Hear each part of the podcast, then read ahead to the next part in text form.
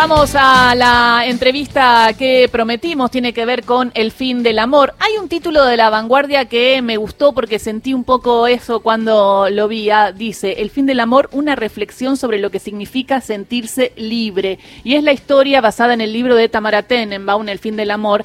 Tamara venía de una familia judía ortodoxa, viene de una familia judía ortodoxa, pero todos vivimos de alguna manera en nuestra, en nuestra vida mandatos, tradiciones, culturas, imposiciones, entonces de alguna manera te toca la fibra, protagonizada por Lali. Horacio Marmurek, no sé qué te pasó a vos cuando la viste. Yo la veo, eh, me sentí muy identificada en el sentido de la necesidad de romper mandatos, vivir la libertad, eh, las contradicciones que, que una vive.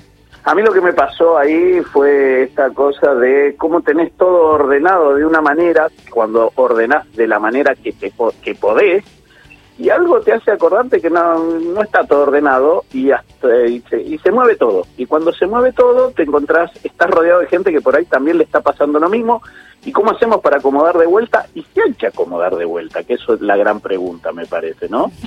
Eh, tal cual. Y vamos a preguntárselo a Erika Halvorser, eh, productora ejecutiva, guionista, showrun de la serie, y quien tuvo esta idea de llevar a la televisión el fin del amor y dijo, para mí la protagonista es Lali. ¿Qué tal? Erika acá, Gisela Busaniche, Carlos Ulanovsky, Horacio Marmurek te saludan. Hola Gise, hola a todos ahí, ¿cómo están? Bien, ¿cómo fue ese momento en el que pensaste que Lali podía ser Tamara Tenenbaum?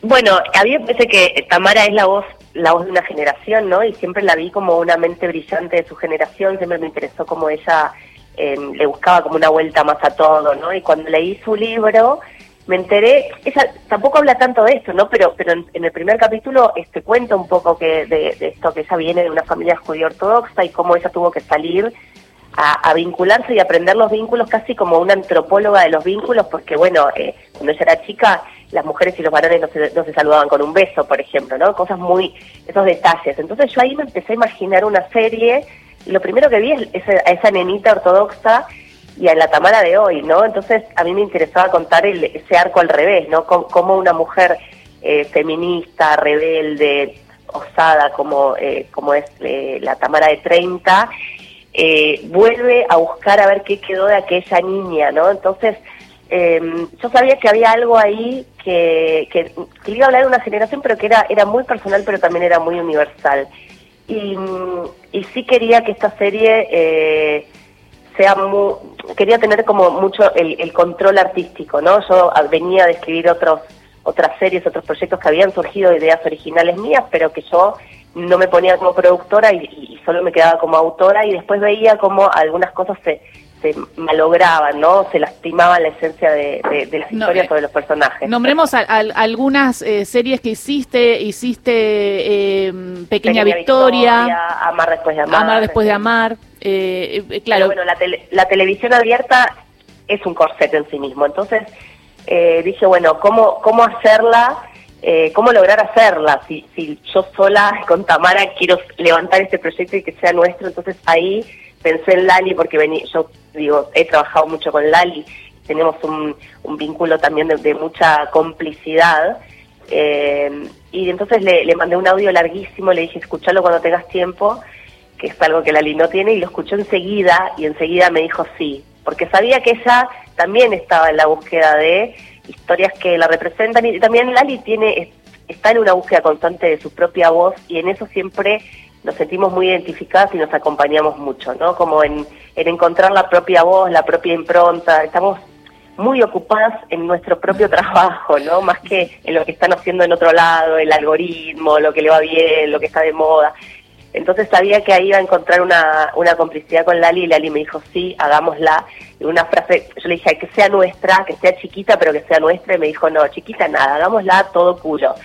Y, dije, sabes que tenés razón, y esto es lo más político que me acabas de decir, porque porque estamos acostumbradas, ¿no? A que nos manden al nicho, que nos digan esas series de nicho, eh, bueno, sí, una de mujeres, ¿no? Como si fuese un género en sí mismo, una serie protagonizada por una mujer nunca te dicen, no, ya tenemos una serie protagonizada por un varón, ¿no? Entonces, eh, sabíamos que queríamos eh, saltar a una gran escala y así conseguimos el apoyo primero de MGM lo primero que me dijeron es, pues, se puede hacer en otro país, se puede hacer eh, porque Latinoamérica, el acento argentino, no sé qué, no sé cuánto. Y dije, no, no, no, no, esto es Argentina, acá estamos hablando de once, estamos hablando del atentado de la AMIA y estamos eh, y tiene que ser Lali Espósito, ¿no?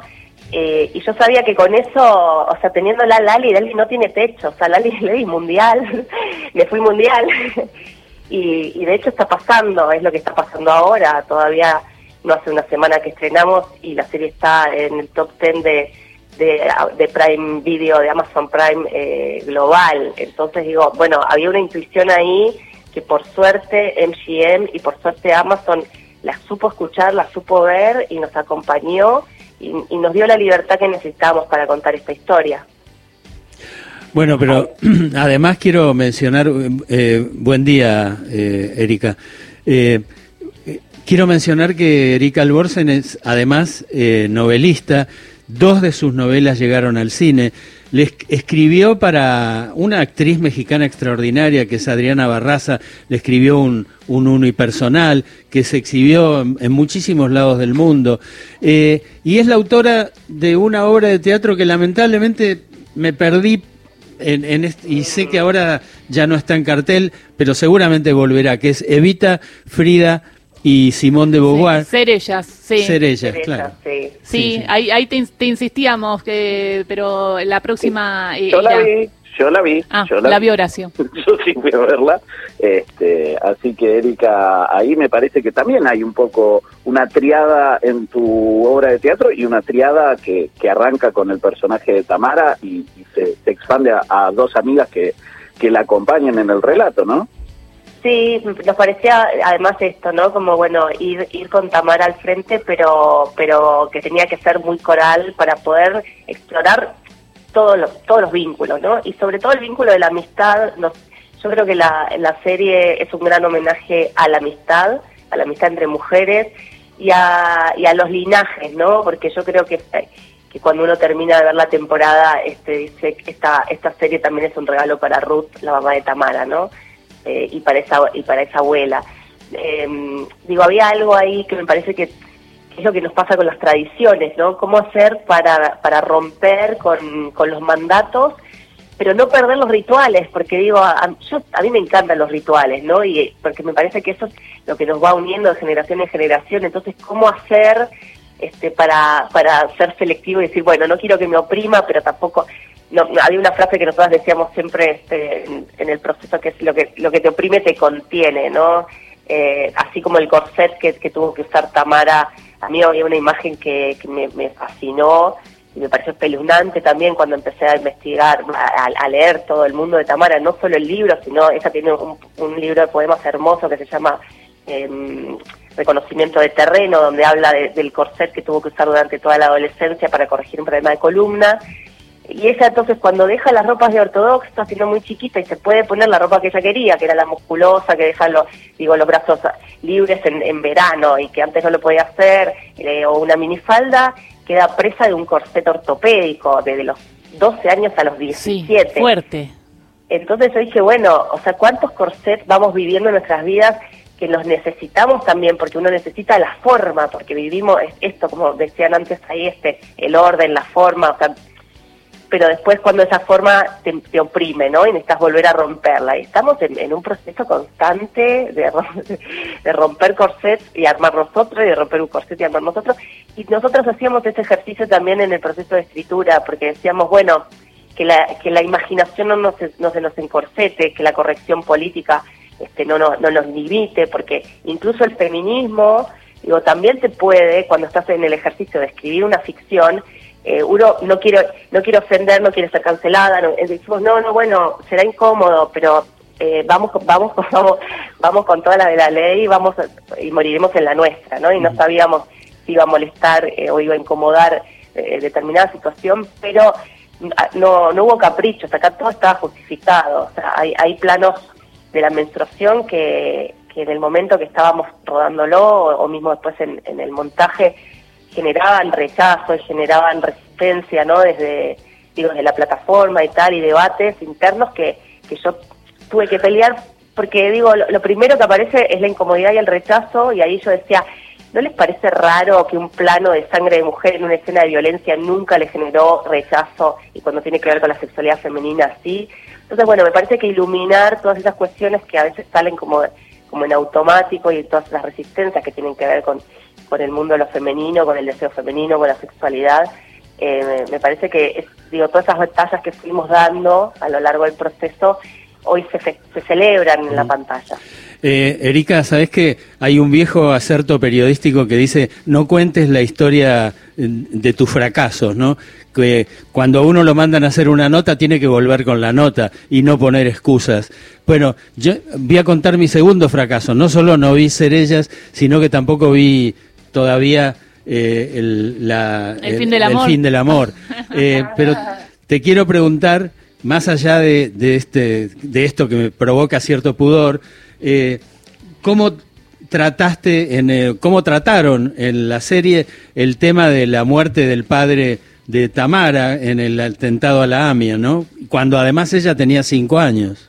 Exacto, bueno, eh, no lo voy a spoilear, no lo voy a spoilear, pero, pero para mí es algo este, coyuntural, ¿no? En, sobre todo también en el vínculo con, con, lo masculino, digo, es una, esa familia es una, es una casa, este, digo, la infancia de Tamara eran tres nenas chiquitas y una madre de 30 años que un día su, su marido sale a pagar, además él fue a pagar el, eh, el entierro, claro, el entierro de, de su propio padre y explota la bomba. Entonces ahí estamos hablando de dos generaciones de varones que son barridas, este, y esas mujeres que quedan solas dentro de esa comunidad. Entonces, bueno, obviamente vamos ahí. Eh, es fuerte, no no, no, voy a, no voy a contar las escenas, pero digo... No, pero Erika, ahí hay una cosa que lo vas desgranando de a poco. Lo que tienen de, muy atractivo, y no sé cómo lo desarrollaron ustedes en, en, el, en la idea, es como el primer capítulo es el mover todo y a partir de ahí como tirar para ir construyendo de vuelta. No sé si, si, está bien mi lectura en cómo se fue armando la serie, pero me parece que hay como un, desparpajo en tirar todo por, ahí y después me llama mucho la atención si les preocupa más una mancha de sangre femenina y no los escandaliza el final del tercer capítulo, ¿no? Bueno, el de la escalera. Eh, eh no, obviamente ese, ese final, no sé si yo lo hubiese podido hacer en la televisión abierta, pero bueno, ahí es donde yo digo que tuve el apoyo de, la plataforma y la confianza.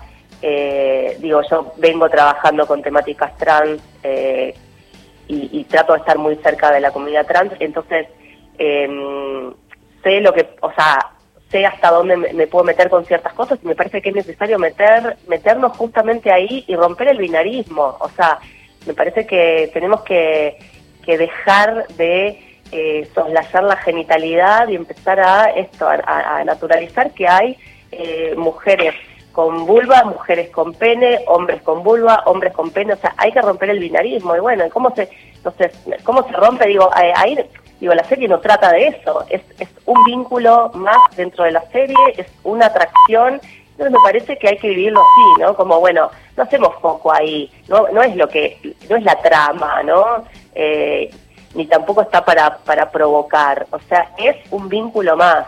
Y desde mm. donde ellos se vinculan no tiene que ver ni, ni con su genitalidad, ni con su identidad de género, sino con lo que a ellas las une en este momento, que es justamente la conexión con esa tradición que las dos, por diferentes razones, habían dejado atrás, una por decisión y la otra no por decisión, no por elección, sino porque había quedado afuera. Entonces, el personaje de Mariana Genesio sea invitada por, por el personaje de Lali a compartir ese ritual y por primera vez pueda cantar como cantan las mujeres en la mesa de pesas, para nosotros eso era la revolución. Entonces, el mm. final, eh, eh, el final es amoroso, tiene ternura, pero tiene que ver con este, el vínculo y, lo que las conmueve a ellos y los une en ese momento tiene que ver con, con esa vuelta al ritual. Es, es, es provocadora y es profunda, pero de una manera liviana, lo que la hace eh, popular y hace que muchas chicas se acerquen al fin del amor, eh, chicas y chicos, ¿no? Pero digo porque yo veo algo de que muchas chicas se van a sentir interpeladas en esto de, eh, de, romper mandatos y volver también a, a, las raíces, ¿no? Y esta situación tan, tan contradictoria. Y eh, Erika es de la Patagonia, creció en Río Turbio, y te quería preguntar, Erika, siendo chiquita, en Río Turbio, mm. eh, al fin de la Patagonia, casi al límite del continente, porque la última isla es Tierra del Fuego, pero ahí está Río Turbio. Sí, ahí casi, casi del mapa. ¿Qué, pensaba esa pequeña Erika también eh, en Río Turbio para flashear y terminar construyendo esta que sos hoy? Y bueno, justamente la televisión fue fue mi, mi ventana al mundo y a digo y todo mi mundo este interior y, la imaginación vino eh, de tener una gran televisión. O sea, yo yo me formé con, con las novelas de Alberto Migré, con los programas de Doria. O sea, yo soy este yo le debo le debo mucho a la televisión y además pienso pienso en eso, o sea, yo pienso mucho en, en mi pueblo mirando mis historias. De hecho, cuando yo escribía eh, tiras, no sé, Amar después de Amar, yo siempre al cada bono, cada cambio que entraba, le ponía un nombre del pueblo, em, porque yo sigo escribiendo para esa Erika que mira desde el fondo de la Patagonia, porque digo, eh, me parece que tenemos una herramienta muy de una penetración enorme, ¿no? Y ahora con las plataformas que poder llegar a todo el mundo. Digo, yo siempre lo, lo viví así y siempre, digo, fue mi, fue mi, lo que a mí me ayudó a esto, a imaginar. Y me parece que, que la imaginación es, es, es, la llave para soñar, va a o sea, suena muy utópico, pero digo, para soñar un mundo diferente, o sea, a veces eh, digo, me parece que el, que el trabajo también, este, lo, que logramos con el arte es eso, ¿no? Como ayudar a diseñar sueños nuevos. Hay gente que, eh, que no tiene la, posibilidad o el privilegio de estar pensando en un sueño y a veces está bueno este sembrarles esa semilla. Eh, Erika, ¿en qué estás trabajando ahora? Ay, bueno, en algunas películas, eh, lo que pasa es que ahora con, la verdad es que ahora las cosas se pueden contar cuando ya, cuando ya salieron, ¿no? Este, es, algo muy confidencial. Pero sí, pero, sí, pero, ¿habrá dos del fin del amor o no? Puede ser. Ah, puede, ser, como que no. La pregunta es si te le tomaste el gusto a ser showrunner. Una vez showrunner, nunca más este, guionista. No, sigo siendo guionista porque de hecho estamos trabajando, por ejemplo, en Cacería, que es la adaptación de la investigación de Gonzalo de María, que va a ser una película que la va a dirigir Javier Van de Couter, y ahí yo soy guionista y productora con ellos dos igual, pero digo, eh, eh, el rol, digamos, de, capitán del barco, uno lo eh, por momentos lo toma y por momentos no. la verdad es que un trabajo de showrunner de una serie te lleva más de dos años, entonces no puedes hacer varias a la vez. Tengo otra serie que estoy supervisando en, en México. Eh, tengo la película de Miss Carbón que, que sí se conoce la historia, que es de Carlita, la, minera, la primera minera de mi pueblo. Eh, tengo mi cuarta novela para el año que viene, o sea, la verdad es que no paro de trabajar. Pero este showrunner solo puedo hacer una a la vez eh, y, darle dos, bueno, en este caso fueron tres años de mi vida, ¿no? Erika Halvorsen es eh, quien habla, showrunner, productora ejecutiva, guionista de El fin del amor, eh, una serie que recomendamos, protagonizada por Lali Espósito, basada en la vida de Tamara Tenenbaum. Muchísimas gracias, Erika. Carlos. Gracias. No, saludos eh, y felicitaciones, por supuesto. Muchas gracias, gracias. Besos para todos ahí.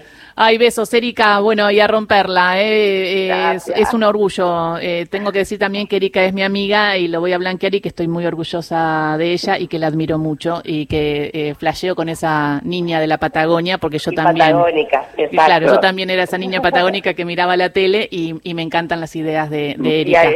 Y, me encanta patagónico. Yo también. Sí, porque Horacio es de Treleu, se crió en Treleu. Ah, bueno, mucho más al norte, ahí tenían verano. Ahí tenía verano, tenía Playa Unión. Igual después otro día cuando te cruzo en la, en la esquina del colegio de mi hija te saludo, porque también somos vecinos. Ay, bueno, por favor. Bueno, un beso grande Erika y seguir rompiéndola con todo. Gracias, chao, chao. Erika Halvorsen pasó por Ahí Vamos.